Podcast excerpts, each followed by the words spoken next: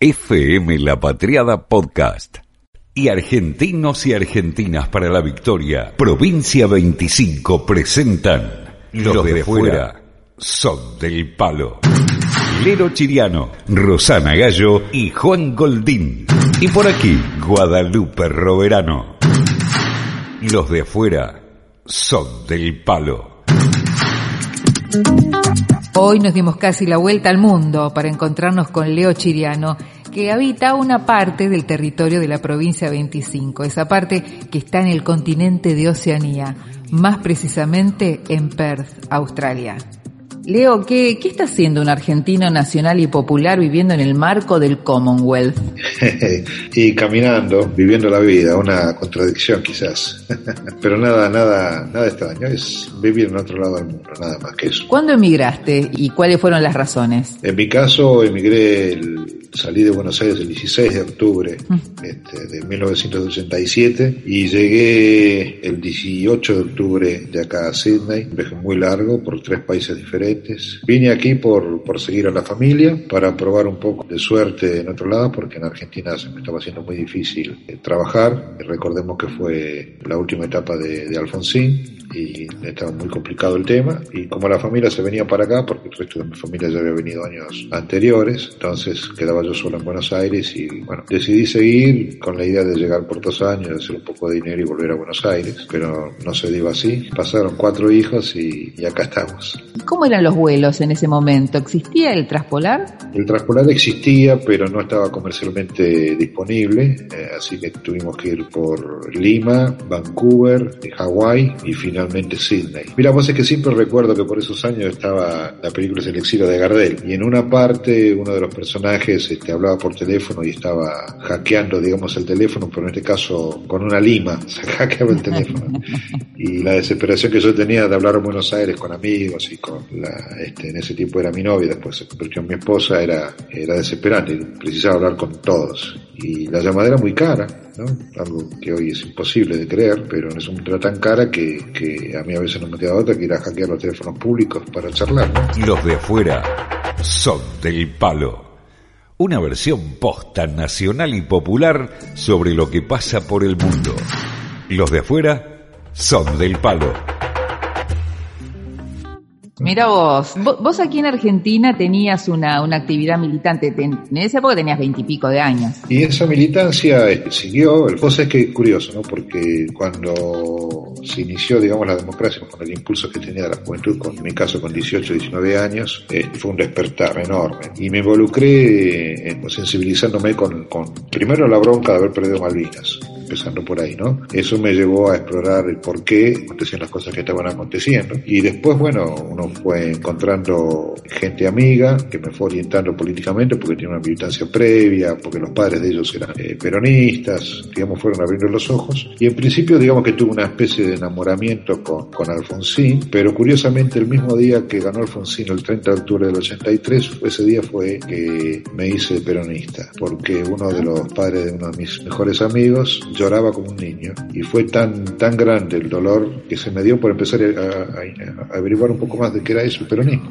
Y no lo vas a creer, pero me encontré con un amigo, eh, hijo de japoneses, él, mm. que era más peronista que yo, y que conocía a Jaureche, y que conocía a Scalabrini Ortiz, y conocía de historias, y bueno, gracias a él empecé a militar en, la JP en ese momento, ahí en una unidad básica de Almagro, que curiosamente regenteaba Julio Bárbaro, pero digamos que éramos muy, muy, muy bullangueros, muy quilomberos, y éramos demasiado para, para ellos, y, nos fuimos abriendo de a poco, y bueno, fuimos haciendo nuestro camino, hasta que decidí venir para Australia a probar qué pasaba, qué onda, y aquí eh, luego conocí gente amiga, empecé a hacer radio, hice radio por seis años en, la 2SR, que es la radio de la Universidad Tecnológica de Sydney, y ahí me conecté con compañeros que estaban anteriormente, que llegaron a Australia por, por cuestiones políticas, me, me involucré con ellos y seguimos militando, y bueno, llegamos hasta el día de hoy, ¿no?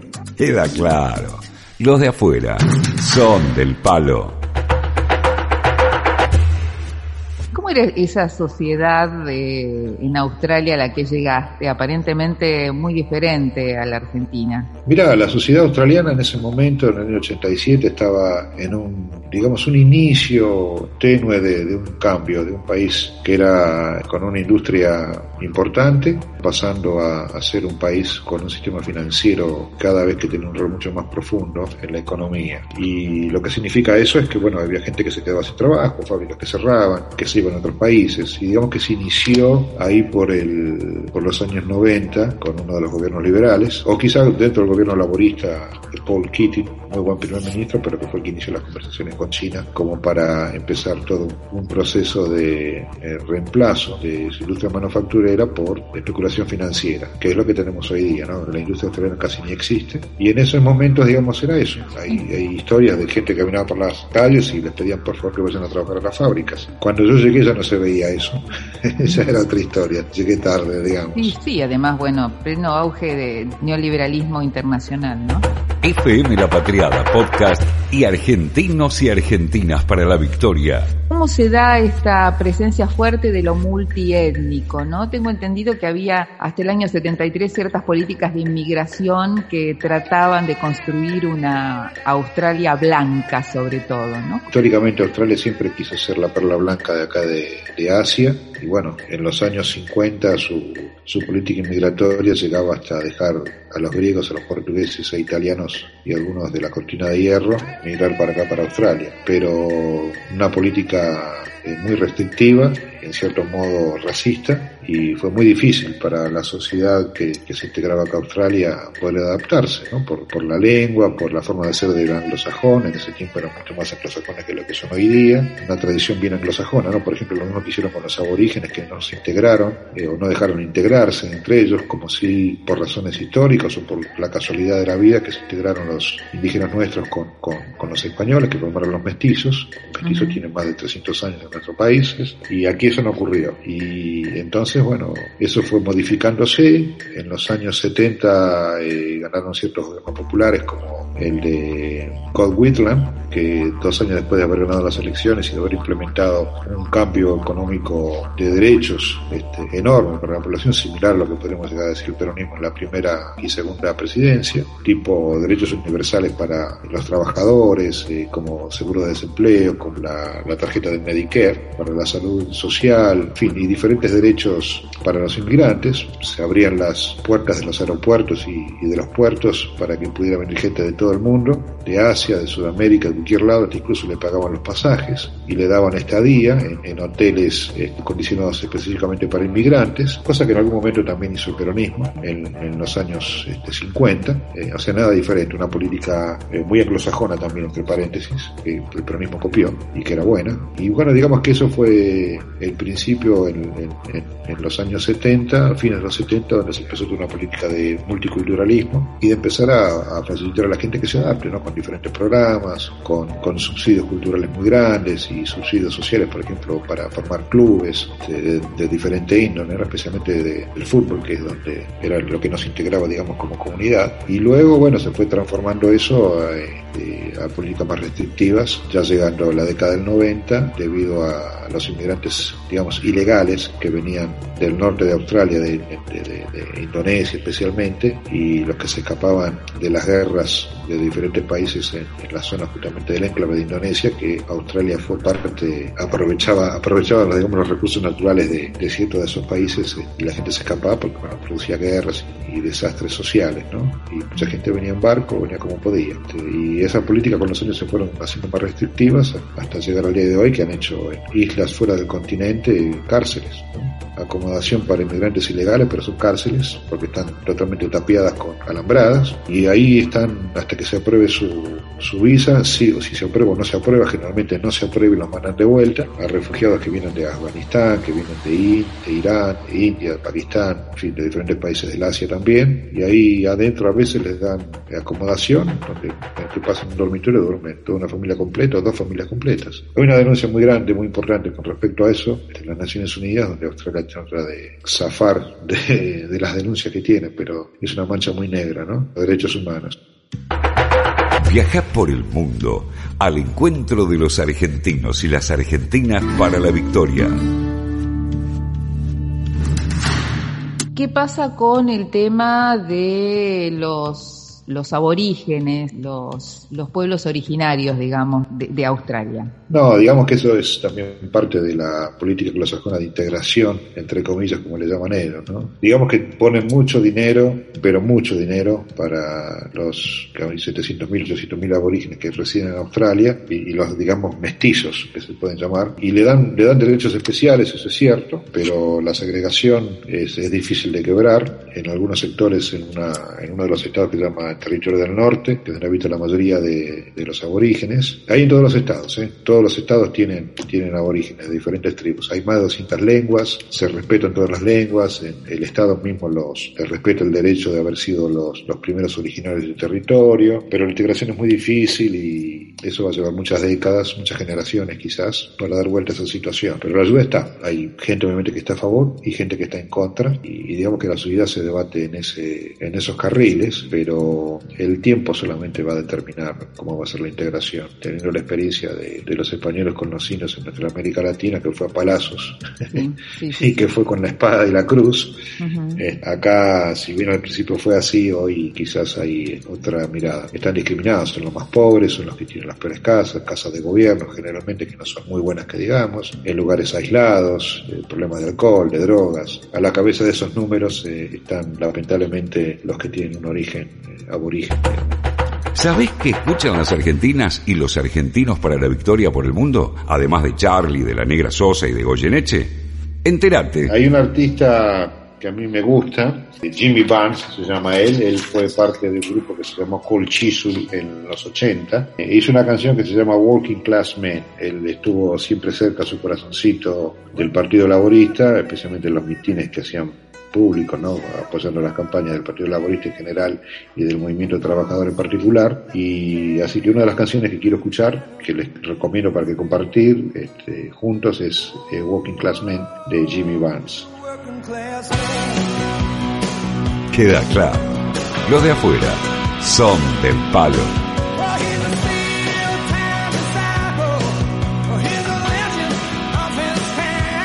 FM La Patriada Podcast. Argentinos y argentinas para la victoria. Provincia 25. Los de afuera son del palo. Estamos también con Juan Goldín, nuestro compañero que está en Lisboa, Portugal, ya lo hemos presentado aquí en anteriores espacios. ¿Cuántas horas hay de viaje desde Portugal hasta Australia? Por lo menos deben ser como 24. No sé, Leo debe saber un poquito mejor sobre eso. Creo que deben ser alrededor de entre 16 y 18 horas, depende de los vuelos, y hay que ir, este, por, se puede ir por diferentes rutas, ¿no? Por eh, Ciudad del Cabo o por algún país árabe y llegar a Europa es largo el viaje, es, muy complicado llegar. Ustedes están muy lejos de nosotros. ¿Sienten una situación de aislamiento en relación al resto del mundo, digamos, occidental? En mi caso, no. Con el tema de la tecnología hoy día es, tan simple, la verdad que me siento muy integrado, especialmente si uno tiene la dedicación y la curiosidad de, informarse de ciertas cosas, ¿no? En ese aspecto no me siento fuera de, nada. Esta cosa de estar en una isla, ¿no? Por más que sea gigante, ¿existe esa sensación de que por más que camines, camines, camines, no conseguís salir de ahí caminando nunca? Sí, si lo pones en términos este, más etéreos, sí, digamos que es posible, uno sienta que está encerrado. No es mi caso, la verdad, honestamente, porque esto es, es tan vasto, es tan grande y es tan diferente, porque aquí tenemos todos los climas casi todo el año. y la verdad es que es que no en ese aspecto. Lo que sí, bueno, los australianos son en ese aspecto particulares, son bichos del bosque que le llaman acá, y a veces es difícil. Es el clima, la, geografía, toda la inmigración, puede hacerte sentir distinto en, un lugar que, te complique, ¿no? Hay, hay, depende también de cada uno cómo lo tome cada uno. En mi caso yo vengo de una historia de inmigrantes, mis padres fueron primera generación de inmigrantes, o mejor dicho yo, primera generación de inmigrantes en Argentina, y mis hijos ahora son también primera generación de inmigrantes en Australia y digamos que eso te da una visión, un concepto de la vida distinto al que puede llegar a ser un tipo que tiene dos, tres generaciones en Argentina o cualquier otro país. Mira, hay cosas en común que sienten que puede tener Australia con todo el resto de países del hemisferio sur o sienten que tiene una influencia más fuerte del hemisferio norte. No, sin duda, Australia tiene los mismos conflictos que tiene una parte de la sociedad de la clase media argentina, ¿no? que se creen que son europeos cuando en realidad son de acá del sur. Viaja por el mundo al encuentro de los argentinos y las argentinas argentinas para la victoria. En el caso de Australia, eh, geopolíticamente tiene una alianza muy importante con con los americanos y con los ingleses, o sea, cuestiones culturales y cuestiones políticas, pero Australia tiene muy presente, creo que sus políticos, no importa de qué partido vengan, tienen muy presente que están en Asia y que eh, está cambiando la situación en Asia en los últimos 20 años, por ejemplo. Los acuerdos comerciales con Asia, con China especialmente, han sido enormes y eso ha modificado, digamos, toda la geografía social de Australia, social, comercial, financiera, porque está todo orientado a, a China y con, con Inglaterra y con Estados Unidos lo que queda son los vínculos políticos, eh, pero no económicos, y eso a la larga modifica toda una conducta. Y también nosotros aquí en Australia vamos a tener que empezar a mirar eh, en un país con 25 millones de personas, en un territorio que pueden caber más o menos mil, eh, seriamente la posibilidad de que en algún momento nos tenemos que asiatizar, porque eso es así. Ahora, con respecto al, ser sur-sur, ese eje sur-sur, no, el Australia no tiene nada que ver con, con América del Sur, por ejemplo, o con el África del Sur, salvo que con Sudáfrica, con los Africans, que, que los une una, una, una conducta social y política, pero aparte de eso, no, es, hay una parte de la sociedad muy grande australiana que se cree que son europeos. Los de afuera son del palo. Hay como una especie de corriente que impulsa la emigración de argentinos para otros lados que los ven como paraísos, ¿no? Y uno de ellos es Australia, ¿no? existen muchos mitos con respecto a Australia, ¿no? Una isla distante, el exotismo, ¿no? La fauna, los paisajes, los canguros, los ornitorrincos. Se da también la imagen de un país organizado, de un país estable, está lleno de posibilidades de bienestar económico, una especie de paraíso de lo que busca el que quiere irse de esta Argentina donde está todo mal, ¿no? Entre comillas. ¿Cuáles de estos mitos son reales y cuáles son ficticios? En principio te digo que los números dicen otra cosa. Eh, si bien es cierto la propaganda es muy grande para irse para afuera y que, Australia es uno de los destinos aparentemente predilectos, los números dicen otra cosa. En Australia, entre toda la comunidad sudamericana y española no llegan a 100.000 en toda Australia y argentinos debe haber, honestamente exagerando, 8.000, 10.000 personas que sean argentinos nada más viviendo aquí en Australia. Primero, pongamos en, contexto el número que viene hacia Australia, no, es muy grande. Después, el tema de que es un paraíso, digamos que tiene una estabilidad económica que es lo que perdimos eh, por alguna razón política y social en la Argentina, geopolítica y social en la Argentina, pero es regional eso, eh, porque nuestros, nuestro territorio, Argentina o Sudamérica, es un territorio en disputa. Australia no lo es, Australia tiene eso, digamos, cerrado, ellos dan parte de su territorio para la exploración de recursos naturales, porque vive de eso, y en otros países no. Entonces ya creo que hay una, una diferencia muy grande. Al tener eso definido, lo que hay es una estabilidad económica, financiera, que hace que sea atractivo. Y todo el mundo quiere tener estabilidad en su vida. Y bueno, Australia te lo da y por eso se vienen para acá. Pero una vez que llegas acá, como cualquier otro inmigrante ya sabe, no todo es lo que parece. Tenés que hacer trabajos que no querés hacer, tenés un montón de gente que se aprovecha de tu situación, de tu vulnerabilidad emocional y financiera,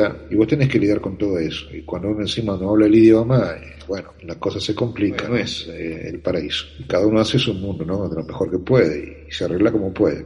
A algunos le va bien, a otros le va mejor, a otros le va peor, como en cualquier otro lado, como fueron las historias en nuestro país. En la próxima seguimos en Perth, Australia, con temas como el de Julian Assange y el manejo de la pandemia. Pero también vamos a viajar por territorios indómitos entre canguros, ornitorrincos y qué es lo que se come en Australia. Los de afuera son del palo. Una versión posta nacional y popular sobre lo que pasa por el mundo.